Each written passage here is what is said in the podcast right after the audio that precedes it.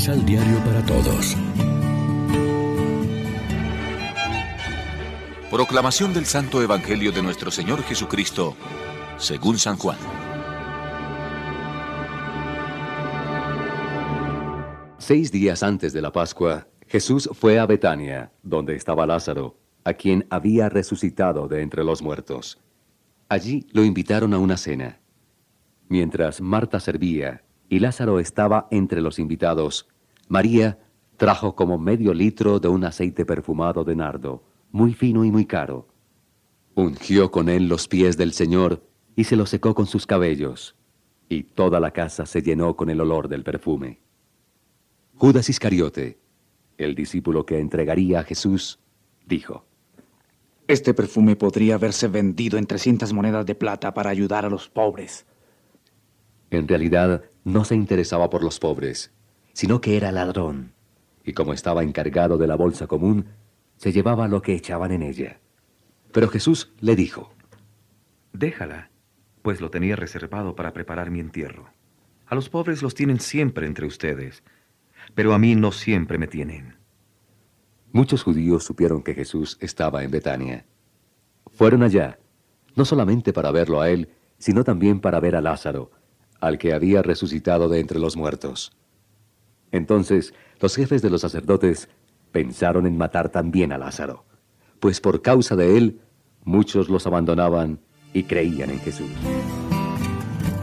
Lección Divina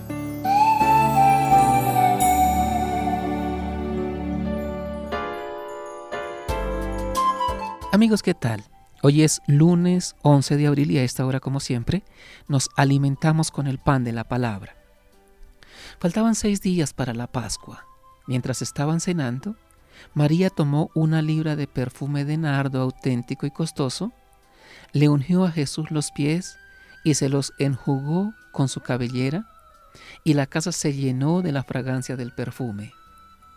Tal gesto es criticado por Judas Iscariote, pero Jesús hizo caso omiso de la crítica y saliendo en defensa de María concluyó, déjala, lo tenía guardado para el día de mi sepultura, porque a los pobres los tienen siempre con ustedes, pero a mí no siempre me tendrán.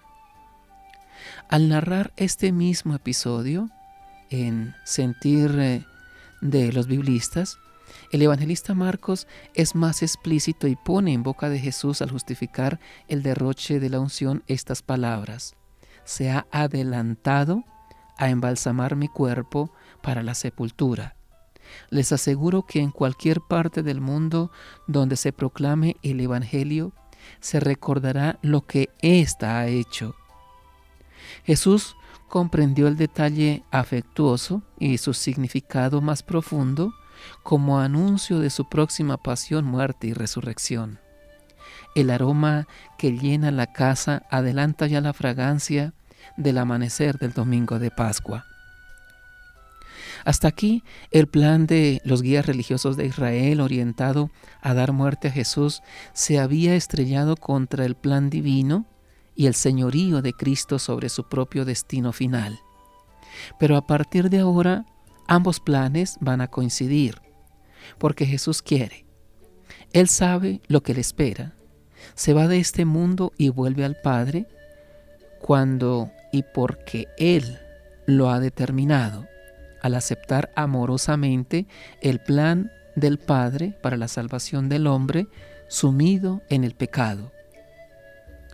Como Cristo, también nosotros fuimos ungidos en el bautismo que nos incorporó a su muerte y resurrección.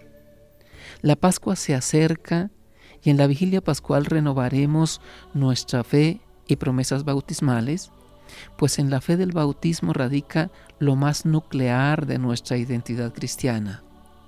Ahí está el punto de partida y el comienzo de toda nuestra existencia de creyentes. En el bautismo fuimos sumergidos y sepultados con Cristo para morir al pecado y también con Él renacimos a la vida nueva de Dios como hijos suyos, miembros de Cristo y de la Iglesia y hermanos de todos los hombres. La renovada fragancia pascual del bautismo debe llenar toda nuestra vida. Reflexionemos. ¿Nos sentimos realmente acompañados y fortalecidos por el Espíritu de Dios recibido en el bautismo? Oremos juntos.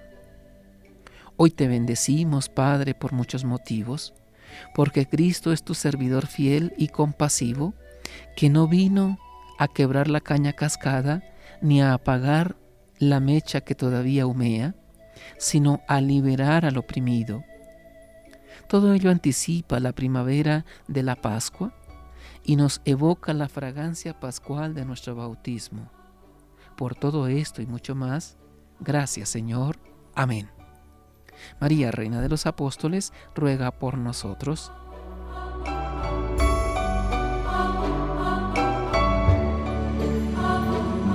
Complementa los ocho pasos de la Alexio Divina adquiriendo el emisal Pan de la Palabra en Librería San Pablo o distribuidores.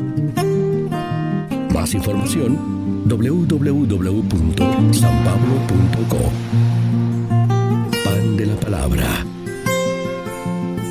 Vive la reflexión.